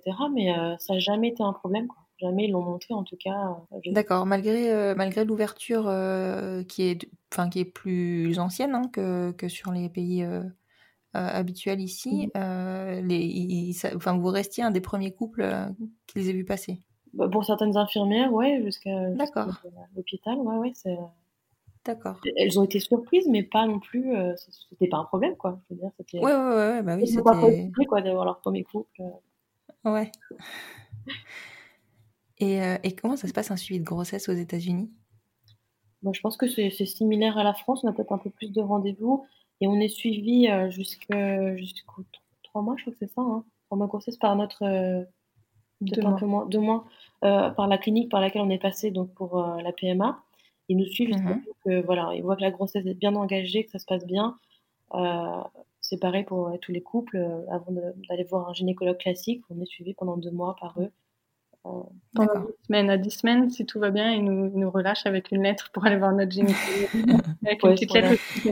La liberté. Et, en fait, à partir de, ils font la première échographie à 6 semaines, donc 6 euh, semaines depuis le début des, euh, le début des règles, soi-disant. Mm -hmm. Il n'y a pas eu de règles à ce, ce cycle-là. Et mm -hmm. donc, ils font la première échographie. Après, il y en a une toutes les semaines jusqu'à 10 semaines. Et ensuite, à des semaines, ils nous laissent euh, au gynécologue. Et là, après, euh, c'est une grossesse euh, normale. Donc, il y a trois échographies durant la grossesse, une par trimestre et des rendez-vous mensuels, je dirais, jusqu'à jusqu'aux deux derniers mois où ça, ça, devient toutes les deux semaines. Ouais, jusqu'à toutes les semaines après. Voilà, toutes les semaines. D'accord. Oui, donc oui, le, le, suivi a l'air d'être quand même un peu plus resserré, on, on va dire. Ouais, du fait qu'on ait aussi un parcours euh, donc PMA, euh, notre gynécologue a préféré nous suivre un peu de plus près, quoi, tout simplement. Mmh D'accord, ok. Et vous avez dû faire des démarches parce que si je me trompe pas, aux États-Unis, vous avez la possibilité de reconnaître toutes les deux l'enfant avant l'arrivée? Alors oui, en fait, euh, à l'hôpital, c'est très, je trouve ça très particulier. Donc elle a accouché et tout, tout plein de personnes nous rendent visite, dont, euh, dont la personne qui nous demande de compléter l'acte de naissance. Et en fait, là, on met vraiment ce qu'on veut. Donc, on complète. Ils nous demandent même pas de pièce d'identité. Ils nous demandent pas si on est marié. Euh, ils nous demandent rien. Donc, donc on peut, on peut se mettre comme deux parents. Il y a, il y a une catégorie mère slash parent et une catégorie en dessous euh, père slash parent. Donc en fait, euh, on apparaît tous les deux comme parents et on apparaît toutes les deux sur l'acte de naissance.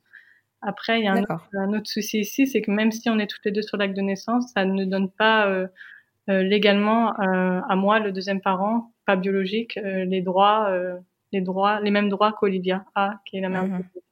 Donc on nous avait conseillé déjà dès, donc dès cette première conférence de de faire une adoption en Floride pour qu'on ait toutes les deux euh, les mêmes droits et qu'on ait aucun problème si on venait à changer d'état ou si on se retrouverait un, jour face à des juges euh, non LGBT qui pourraient euh, juger en défaveur, on va dire, de ce certificat de naissance malgré qu'on soit toutes les deux dessus.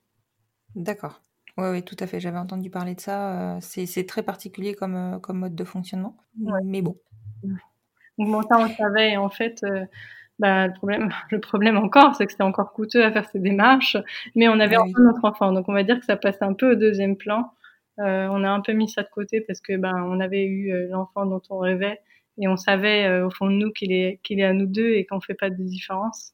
Mais oui, et puis vous aviez quand même cette acte de naissance qui était rassurant. Oui, voilà. Et bon, après, on, nous dit vraiment, c'est en cas, en cas de problème majeur, on va dire en cas de décès d'Olivia, où là, je, je serais embêtée de ne pas avoir adopté Evan, donc Evan qui est né en décembre 2017. D'accord, ok. Et vous, vous pouvez, donc on n'a même pas parlé de l'arrivée d'Evan encore, mais euh, vous, pouviez, euh, vous pouviez du coup enclencher l'adoption d'Evan euh, dès la naissance d'Evan ou il fallait, vous aviez un délai? On peut déjà même préparer le dossier à, peu près deux, trois mois avant la naissance. Mhm. Et ensuite, ils aiment attendre évidemment la naissance de l'enfant. Euh, pour finaliser. Mais effectivement, on peut le faire dès, dès son arrivée. On aurait très bien pu euh, euh, tout finaliser. Ça se fait assez rapidement. Je crois que c'est à peu près deux mois, je crois, de, pour avoir un jugement en fait. Hein. C'est, D'accord, ah oui, c'est rapide. le, fois, le fait qu'on soit marié, ça simplifie complètement la démarche ici. C'est plus compliqué pour les couples non mariés. Mais pour D'accord, mais c'est possible pour les couples non mariés. Oui, c'est aussi possible pour les couples non mariés. Mais ce qui se passe pour eux, euh, c'est qu'ils ont en fait une étude de leur couple, ils doivent prouver qu'ils sont en couple, ils doivent prouver qu'ils habitent dans la même maison, donc ils ont carrément quelqu'un qui vient vérifier qu'ils habitent euh, bien sous le même toit.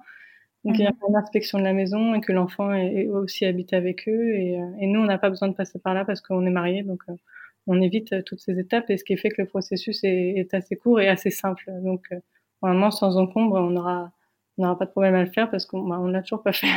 On a fait. aussi ce qui nous a poussé à retarder par la suite, c'est euh, en se renseignant, en allant revoir l'avocate. Euh, elle nous a dit que, elle a compris qu'on voulait avoir d'autres enfants. Elle a dit que c'était aussi bien de le faire quand en fait la famille est au complet. Donc on s'est dit bon, bah, oui. sauvons un peu d'argent et, et attendons. Ça. Elle nous a expliqué que si on avait d'autres enfants, ça serait quand même la même procédure. Euh, on pouvait faire une procédure globale et non une procédure par enfant. Donc du coup, ouais. on était prête à a commencé le deuxième enfant pas longtemps après. C'est vrai. du coup, on a, on a attendu. Ouais, on, D'accord. On savait qu'on voulait des enfants euh, en, plutôt rapprochés en avant. En fait. passer par cette, cette, voilà, ce parcours PMA et, et en finir. Quoi. ouais, mais en même temps, trois enfants en trois ans, deux ans presque. C'est. Euh, c'est intense, hein effectivement. En fait, on voulait plus ou moins deux ans d'écart. Bon, c'est un chiffre juste comme ça, mais euh, mais pour dire, au, un an d'Evan, euh, moi de mon côté, euh, enfin on s'est mis d'accord et j'ai commencé du coup les démarches. Du coup, c'était cette fois à moi de porter euh, l'enfant. On s'était mis d'accord, mm-hmm. chacun son tour. Et donc, mm-hmm. un, au un an d'Evan, j'ai commencé les démarches, donc reprise de rendez-vous à la clinique et, et, démarré tous les tests. Donc on a été en, en, fait dans le même groupe de clinique, mais à une autre location parce qu'on avait déménagé. Mais pour dire qu'il y en a vraiment, on va dire partout. À plusieurs endroits, oui. On a été au plus près de chez nous, c'était le même groupe, la même clinique, mais un, autre endroit. Donc un autre. D'accord. Et du coup, est-ce que tu avais le droit de bénéficier du transfert des embryons euh, d'Olivia ou pas? Euh, Oui, j'aurais absolument pu, pu, le faire, mais euh, c'était pas ce qu'on voulait faire pour l'instant. On voulait euh, chacune faire l'insémination, on va dire, normale, faire avec nos mhm. propres follicules. Déjà, ça restait cool, oui. simplement de, de refaire voilà, une, une FIV sur Camille, même avec mes embryons qui étaient déjà là, etc. C'était c'était plus coûteux que de faire une insémination classique. D'accord, parce que là, ils ne refacturaient pas le transfert et ils recommençaient presque tout, en fait, au final. Si, moi, en fait, ils, refacturent le transfert, mais ils sont, ils sont pas bêtes, en fait. Ils te donnent une, une, un devis où euh, juste le transfert, ça coûte autour de 7000 dollars. Alors, euh, il n'y a pas besoin de faire de fonction, il n'y a pas besoin de faire de stimulation ovarienne, donc c'est très spécial. Mais ils savent que, bah, comme, comme ils ont fait énormément d'embryons pour, pour la plupart des gens, nous, on en avait cinq, ce qui est, ce qui est pas énorme, mais ce qui est suffisant et ben du coup ils s'assurent que le transfert va être euh, quand même coûteux pour pas pour pas qu'ils perdent de l'argent non plus de leur côté. Ouais, bien sûr. pour chaque pour chaque transfert. D'accord. Et du coup, donc toi, tu repars dans, dans, tout le même processus où tu refais tous les examens? Bah forcément, tu les refais pas, tu les fais puisque tu les as jamais fait? Exactement, je l'ai fait. Donc bah, pour le coup, on était un peu plus préparés. Euh, on avait un nouveau docteur avec qui personnellement, je l'ai pas extrêmement approché, mais bon, comme on savait à quoi s'attendre, on, on, est resté avec lui. On était mmh. content dans cette clinique, donc après c'était juste le docteur. Je pouvais changer de docteur dans la même clinique, mais bon, j'ai décidé de, le garder. J'ai fait mmh. tous les tests euh, génétiques, etc., euh, tout ce qu'il faut. Donc cette fois, on a bien fait les stérosalpinographies dès le début, mmh. qui n'a pas du tout été douloureuse pour moi, contrairement à Olivia. J'avais aucun aucun problème en vue. Et puis, euh, j'ai commencé le premier, la première, le premier cycle au mois de, de mars 2019. D'accord. D'accord, oui. Donc, euh, mars 2019, premier cycle. Euh, on commence comme avec Olivia, médicamenté, donc avec euh, Femara, où j'ai un follicule mature, une élimination et, et, un résultat négatif. Donc, et c'est reparti, ouais. on sait que ça marche pas du premier coup, on est déjà passé par là. Et, et donc, on tient, on tient bon. Et donc, on continue le cycle d'après, puisqu'on peut enchaîner les cycles. Euh, donc, euh, le mois d'avril, on refait un cycle, Fémara, un follicule et euh, de nouveau négatif. aïe, aïe, aïe. Et donc, bon, là, euh, donc on vient toujours à se poser des questions. Bon, tout le monde passe par là. Est-ce que c'est notre faute? C'est pas de notre faute mmh. donc, bon, on continue. Troisième cycle. Et là, je, je, demande au docteur d'augmenter la dose parce que je sais qu'Olivia, elle avait déjà eu deux follicules et que ça n'avait pas marché et qu'il y en a beaucoup mmh. de follicules et ça ne marche quand même pas. Et donc, mmh. euh, je lui dis, je veux augmenter la dose parce que je pense que ce sera notre dernière insémination. Donc, je veux, euh, je veux augmenter mes chances. Et donc, euh, ils ont été d'accord, mais ils m'ont dit, si tu as plus de trois follicules, on fait pas d'insémination.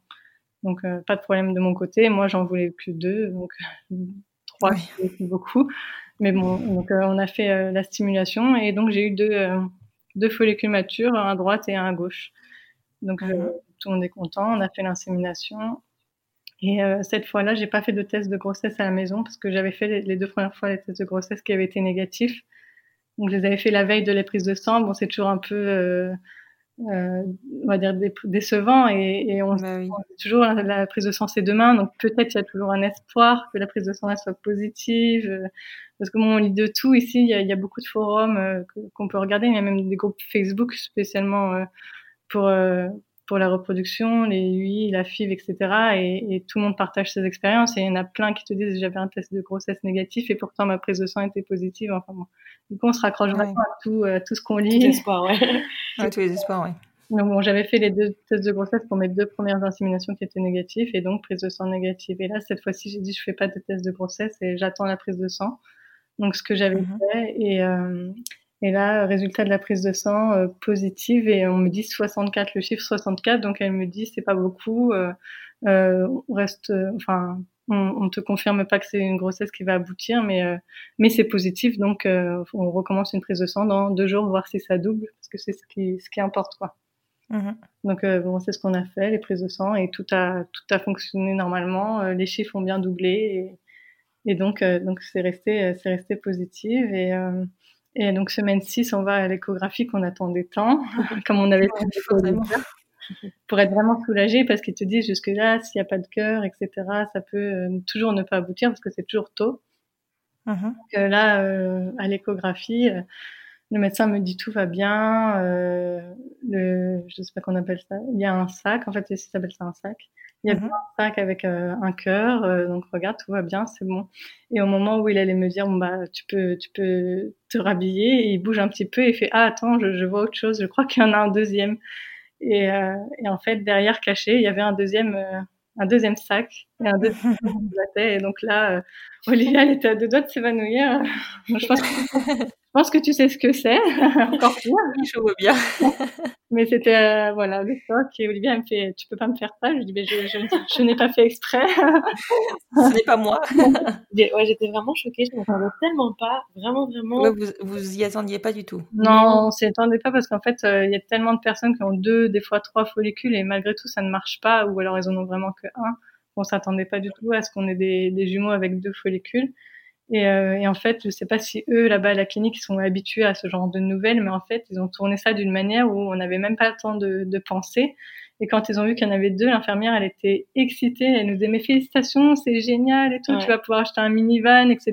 Et non, pense pas déjà. Ils t'emballent le truc. en fait, ils te laissent pas le temps de, de t'en remettre et de dire, euh, bah, comment je vais faire? Ils sont là super excités. Ils disaient, bah, le docteur, il pourra être, euh, tu pourras demander, comment ils appellent ça? Tu pourras demander une pension au docteur, euh, machin, etc., etc. Ouais, donc euh, l'infirmière a attrapé mon téléphone, euh, filme ça, c'est génial. On n'avait vraiment pas le temps de penser. J'étais vraiment moi complètement bouche bée. Je, je savais plus quoi penser en fait. Ouais, ouais tu m'étonnes. Tu m'étonnes. Donc, euh, voilà, c'était pareil pour toi. Ouais. Le, choc. Ouais, c'est oui, oui. C'est-à-dire que moi je partais avec deux follicules et qu'il y en avait trois. Donc là, pour moi, c'était complètement impossible. c'est ça. Donc là, le choc encore plus, j'imagine. Oui, je sais pas si on peut mettre un, degré, mais enfin, je pense que des jumeaux, tu peux l'envisager. Tu vois, moi, j'étais vraiment dans l'idée où, euh, ouais, c'était possible qu'il y ait des jumeaux. J'avais un très gros taux. Moi, j'étais à 200, 217, je crois. Ah donc, un truc énorme. Euh, donc, de suite, on s'est dit, bon, il y, a un risque, quoi. Ouais. Mais t'envisages jamais des triplés. non, non, c'est sûr. C'est sûr, non, c'est clair. Donc, euh, donc voilà. Donc voilà les jumeaux. Donc j'ai été suivie pareil jusqu'à 10 semaines. Donc bon bah on se disait tout le temps, euh, faut faire attention, c'est des jumeaux, il peut toujours y en a un qui peut partir, etc. Et en fait euh, tout s'est très bien passé. Si ça n'a été que j'étais hyper malade en fait les trois premiers oui. mois. Oui, euh, c'est multiplié hein, clairement. alors qu'Olivia, elle avait eu aucune nausée, elle avait vraiment eu aucun symptôme pendant toute la grossesse, elle s'est sentie hyper bien. Et moi, les trois premiers mois, mais j'étais euh, vraiment nausée toute la journée du matin au soir j'arrivais plus à m'alimenter correctement, que mon gynéco il me détestait, il me, il me menaçait que si euh, je, je prenais pas de poids, je pouvais pas partir en vacances en France parce que du coup euh, on avait pris des vacances euh, dernière minute en France parce qu'on savait que ce serait plus ou moins la dernière fois qu'on pourrait y aller. Mm-hmm. Quand j'étais à trois mois, trois mois de grossesse. Et donc, il m'avait menacé de, si je prenais pas de poids, de pas partir. Alors, j'essaie de manger tant bien que mal. Et, euh, bon, après, après ces trois mois, trois mois et demi, euh, j'ai retrouvé une vie normale. Et les nausées sont passées et la grossesse euh, s'est très bien passée jusqu'à jusqu'à la fin. Et donc, pour une, des jumeaux, on est beaucoup suivi. Alors, sûrement en France, c'est aussi intensifié. Ah oui, tout à fait. donc, j'avais un rendez-vous chez mon gynécologue normal toutes les deux semaines. Et j'avais aussi un mhm. rendez-vous chez un gynécologue spécialisé en grossesse à risque toutes les deux semaines. Et donc, euh, donc j'avais le double de suivi. Et, euh, et donc, on m'avait dit euh, qu'on me déclencherait à 38 semaines si j'avais pas accouché avant les 38, enfin avant, avant ce terme. Mmh et mon gynécologue normal, ça c'était le gynécologue spécialisé qui m'avait dit ça, et mon gynécologue normal m'avait dit déjà si tu arrives à 36 semaines, c'est déjà pas mal. Donc, ouais, c'est vrai. Je m'étais fixé 36 semaines et euh, jusqu'au jour en fait où c'est assez spécial ici, ils prévoient les césariennes, donc tu donnes une date en fait de césarienne. Euh, donc autour du mois de décembre, je devais, mon terme c'était le 17 février et uh 38 semaines du coup ça tombait vers le 3, 3 février.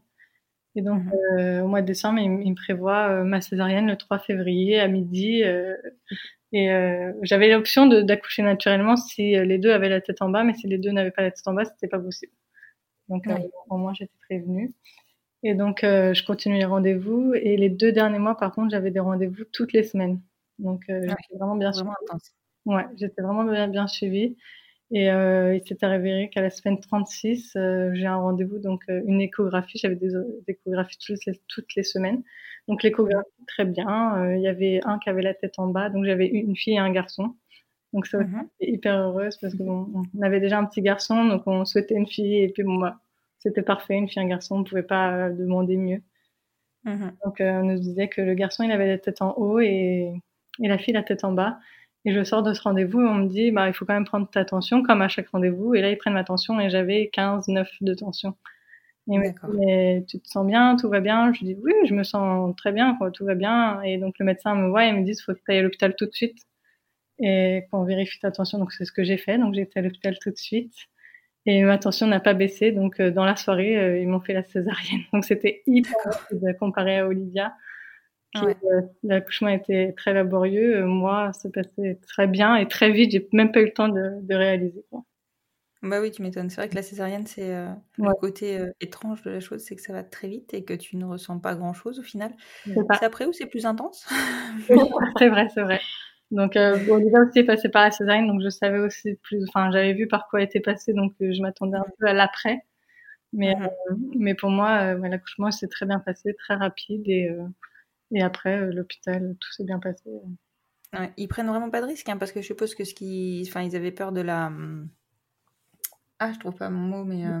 euh... Ouais, c'est un nom. Et si c'est pré bon, bref. Ouais, la pré-éclampsie, ouais, c'est ça, pardon. Ouais, donc ils, avaient peur de, de la mmh. pré-éclampsie et euh, je, crois qu'en France, enfin, je, m'avance peut-être, mais à 15, mmh. ils déclenchent pas tout de suite en fait. Je pense qu'ils attendent de voir si ça continue à monter ou pas, mais peut-être que je m'avance. Hein. Bah, en fait, ce qui s'est passé, c'est que moi, j'avais jamais eu de tension. J'avais eu un rendez-vous deux jours avant où j'avais pas de tension et ce jour-là, j'en avais. Donc à l'hôpital, ils m'ont surveillé.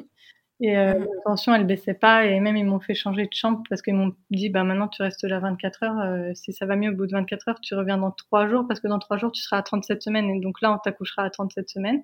Ils préfèrent mmh euh, que j'arrive à 37 semaines. Et ils m'ont dit, euh, la condition qu'on te fasse accoucher maintenant, c'est si ta tension continue d'augmenter. Et ce qui s'est passé, c'est que le soir, j'ai eu des contractions, mais ça faisait déjà deux mois, en fait, que j'avais des contractions tous les soirs. Et je leur mmh disais que j'avais des contractions tous les soirs depuis deux mois, donc c'était pas anormal et pour eux, en fait, ça a été le déclencheur euh, de dire bon bah on, on, fait la césarienne parce que si, si vous avez des contractions maintenant, euh, ça sert à rien qu'on attende. Euh, tu vas peut-être accoucher euh, naturellement maintenant, donc euh, qu'on te fasse la césarienne. Donc même si ma tension elle avait pas explosé, bon elle était autour de 16, des fois elle allait à 17 parce qu'elle venait ouais, fréquemment me voir. Et euh, quand ils ont vu que j'avais des contractions qui ne s'arrêtaient pas, ben ils ont décidé de faire la césarienne. Et d'ailleurs, c'était assez, enfin, marrant et pas marrant en même temps, parce qu'il y avait Olivia qui était toute seule avec donc notre deux ans euh, à la maison. Et quand mm pour dire, euh, faut absolument que tu viennes faire la césarienne, on n'avait personne pour garder notre enfant. Ah oui, vous n'aviez pas anticipé, bah oui. Il était 22 heures. Ouais, il était 22 heures. Bon, ça, c'est des choses qui arrivent à tout le monde. Mes parents, enfin, ma maman et, mon beau-père étaient venus pour l'occasion parce qu'ils savaient que donc, je devais accoucher pas longtemps, dans pas longtemps. Sauf que mmh ce soir-là, ils étaient un spectacle auquel qu'on leur avait offert. Donc c'était bien. ah mais oui, mais en même temps, vous mettez des bâtons dans les roues. c'était un peu bête. Bon, ma mère, elle m'en veut toujours hein, pour ça. Mais, mais bon, bah, finalement, on est arrivé à attendre. De toute façon, c'était une césarienne, donc elle aurait pas pu être, être là. Elle était dans l'attente quand c'est arrivé. Puis euh, tout s'est bien passé. Et... Et Olivia a pu être là aussi. J'arrêtais pas de leur dire, mais vous devez attendre ma femme, vous devez attendre ma femme, vous devez attendre ma femme. suis pressée. Je dis, mais maintenant, on n'est plus à une heure près, on peut attendre. Donc, euh, donc voilà, donc elle arrive à temps et tout s'est très bien passé. Oui, encore une fois, ils ont été vraiment, euh, euh, ils ont fait aucune différence sur le fait qu'on soit un couple de mamans. Ils m'ont vraiment intégré à l'accouchement, même si c'était par césarienne. ils m'ont pris sous tous les angles en photo avec les enfants. Enfin, c'était vraiment super. Ah, c'est génial, c'est génial. Et, et, donc tu disais tout à l'heure que vous aviez, enfin que vous n'aviez pas encore lancé les démarches pour l'adoption. Est-ce que maintenant vous les avez lancées? Alors on est toujours, enfin on a pris contact, on sait par quels avocats on veut passer. Euh, mmh On les a toujours pas officiellement commencé. En fait, ce qui se passe, c'est que bon, on a repris contact donc avec notre avocate ici. Entre temps, on a dû chercher un avocat en France parce que euh, on veut aussi euh, que l'adoption elle soit valable en France parce qu'on est quand même française de base. Oui, voilà. Mhm. Et, euh, et, donc on a trouvé un avocat en France qui connaît notre avocate aux États-Unis et ça permet de, dire, de faciliter les démarches. Mais ces deux avocats sont assez chers, donc je ne sais pas si c'est le prix moyen d'un avocat, mais encore une fois, bon, le côté financier revient. Oui. Et ah donc on a commencé. En fait, on doit faire une adoption aux États-Unis et en France, donc l'avocat français nous a dit qu'il pouvait faire une transcription de l'adoption qui a été faite aux États-Unis. Mhm. Donc pour les trois euh, pour les trois enfants, mais que ça coûte quand même 5000 euros en France et 3500 dollars aux États-Unis. Bon, En France, apparemment, c'est plafonné, donc ils comptent plus après ah. le nombre d'enfants. Pour cet avocat-là. oui, pour cet avocat. Mais oui, c'est un coût dans les deux pays, donc euh, et c'est mieux de les faire assez rapprochés. Euh, voilà, parce que pour la validité des papiers, etc., ils nous ont dit tous les deux que c'était mieux de faire les deux, de, les deux adoptions de façon, enfin la transcription et l'adoption de façon rapprochée. Donc forcément, le coût surtout dans ces, cette période un peu difficile, euh, voilà, il faut, euh, il faut prévoir. Bah, clairement, clairement. Et donc maintenant, ça fait, euh, ça fait donc six mois que sont arrivés vos jumeaux. ça fait donc six mois que vous êtes au complet ou pas encore peut-être? Alors pour moi, oui. Euh, bah, pour l'instant, oui. pour moi, non complet. Pour Olivia, c'est pas sûr. Hein. C'est moins sûr. Un quatrième, elle ne serait pas compte, mais pas tout de suite. Non, pas tout de suite. Pas, du tout dans la future Je pense que, honnêtement, la, vie ici, le, le, coût de la vie est quand même assez conséquent. Euh, mhm. On n'a pas d'aide, etc. Étant, étant, française en plus. Enfin, je veux dire, dans mhm. notre pays. Euh, je, vois ça difficilement financièrement possible. Euh, mais si c'était le cas, si on avait les moyens, je, J'aurais pas dit non à quatrième. Ils ont gagné au loto, en fait. ouais, voilà. Puis bon, faut penser, euh, mine de rien, aux États-Unis, ça quand même. Enfin, il faut penser aux études des enfants. Oui, exactement. Et clairement, moi, ça tombe en même temps. Et puis finalement, ils ont que deux ans d'écart, donc euh, ça va faire beaucoup d'études en même temps. ouais, clairement, là, vous êtes parti pour. ouais, ça va être sympa les, les études. Exactement. Pour l'instant, on est bien au complet. Ouais, donc voilà, pour l'instant, vous êtes bien au complet. Qu'est-ce qu'on peut vous souhaiter pour la suite? Euh, beaucoup ouais, de, de, bonheur dans cette famille, continuer à réaliser notre rêve qui est de, de rester ici. Euh, mhm. Je pense que je pense qu'on est déjà on est déjà bien heureuse avec avec notre petit bout. Oui. Du coup, ils ont bien la double nationalité, c'est ça? Ils vont la garder jusqu'à leurs 18 ans ou ils vont la ils l'ont à vie cette double nationalité? En fait, ils l'auront à vie. Bon, pour l'instant, officiellement, ils sont que américains parce qu'ils sont nés mhm. Et en fait, ils auront la nationalité française quand on aura fait euh, cette histoire d'adoption, où on peut déjà en fait euh, faire l'état civil. Mais c'est quelque chose qu'on a choisi de pas faire pour l'instant parce que si on, on les déclarait à l'état civil, seule la mère biologique serait sur l'acte de naissance français. Donc on aurait un autre mm-hmm. livret de famille, donc on aurait trois livrets de famille parce qu'on a chacune donc euh, des enfants biologiques. Et, mhm. euh, et après l'adoption euh, qu'on aura faite en France, on aura un quatrième livret de famille et des nouveaux actes de naissance, etc. Donc on, on s'est dit, on, veut s'éviter des, des, procédures euh, pour rien pour l'instant et on attend l'adoption pour pour qu'il soit français. Mais là, comme nous a dit l'avocat, il est automatique, ils sont automatiquement français parce que nous on est française, oui, voilà. sont français. Bon, on leur a pas fait officiellement le passeport, etc. Ni l'état civil. On pourrait le faire, mais on l'a pas encore fait. Mais c'est bien quelque chose qui garde euh, toute leur vie. D'accord. Bon, bah en tout cas, moi, je vous souhaite que, euh, que bah, vous puissiez continuer à réaliser votre rêve, que vos petits Américains puissent devenir, euh, enfin, le sont, mais donc deviennent français, et surtout que vous puissiez mettre en place votre procédure d'adoption aux États-Unis comme en France, sans trop de, difficultés et sans trop de surcoûts non plus, puisque, bon, clairement, là, vous avez déjà quand même engagé un, un très, très gros budget pour pouvoir avoir vos enfants. oui. Moi, je vous suis euh, à titre personnel, non pas à titre, euh, enfin pas sur le compte du podcast, enfin si très certainement avec le compte du podcast, mais je vous suis surtout à titre personnel depuis euh, bah, très longtemps, je crois. Je sais même pas, je sais même pas identifier quand est-ce que j'ai commencé à vous suivre. Ce qui est sûr, c'est que voilà, votre famille, comme comme beaucoup de, celles que j'interviewe, hein, mais votre famille est, est, une très belle famille. Le côté euh, vie aux États-Unis. Enfin, en tout cas, moi, c'est quelque chose qui me qui m'impressionne. Je trouve que c'est génial de passer à l'acte et, euh, et, en plus élever des enfants dans un autre pays, dans une autre culture. Je trouve ça tellement enrichissant. Enfin, je pense que voilà, vous avez euh, vous avez de beaux jours devant vous. merci, merci, merci Constance. Je vous en prie. je vous remercie beaucoup, en tout cas encore une fois, d'avoir réussi à vous à vous libérer parce que c'est pas simple quand on a trois enfants de moins de trois ans, soyons clairs. Euh, et euh, j'espère qu'on entendra euh, à nouveau parler de vous, notamment pour, pour cette fameuse procédure d'adoption assez rapidement. Avec plaisir. Avec plaisir, merci beaucoup. Je vous en prie, à très bientôt. Bye, à bientôt. À bientôt.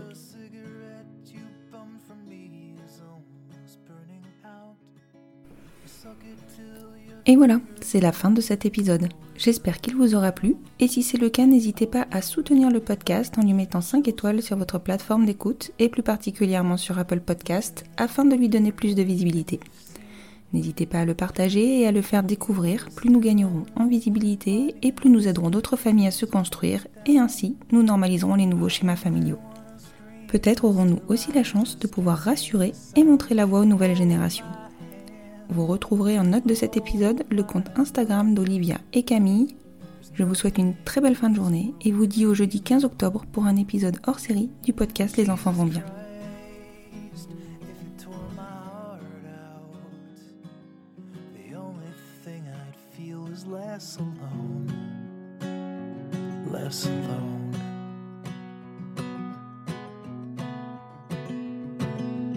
I'll be right behind you, Josephine.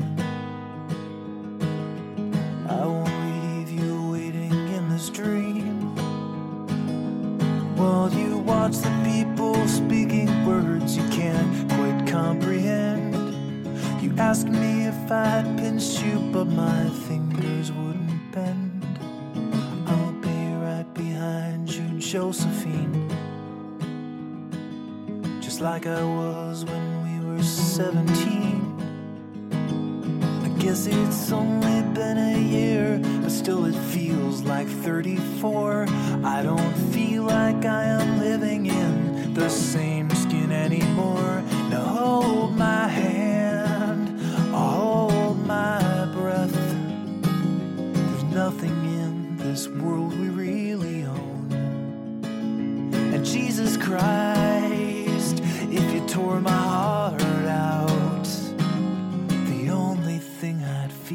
less alone.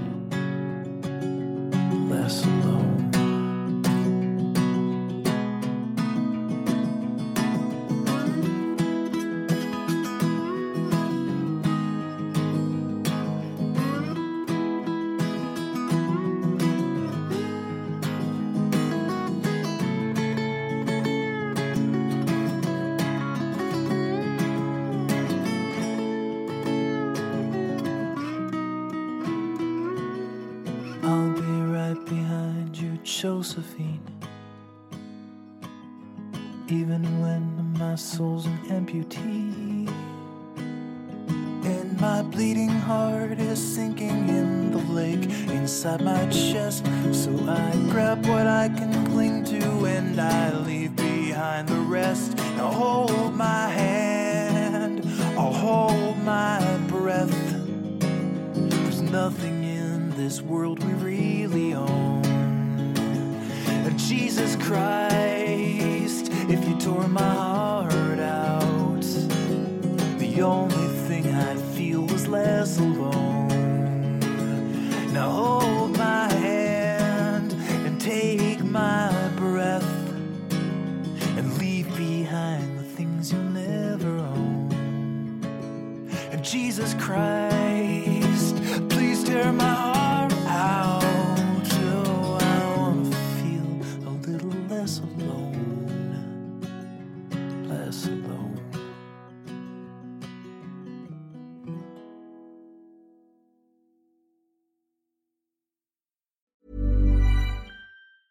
Hi, I'm Daniel, founder of Pretty Litter. Did you know cats tend to hide symptoms of sickness and pain? I learned this the hard way after losing my cat, Gingy. So I created Pretty Litter, a health monitoring litter that helps detect early signs of illness by changing colors, saving you money and potentially your cat's life. Pretty Litter is veterinarian developed, and it's the easiest way to keep tabs on your fur baby's health right at home. Go to prettylitter.com and use code ACAST for 20% off your first order and a free cat toy. Terms and conditions apply. See site for details.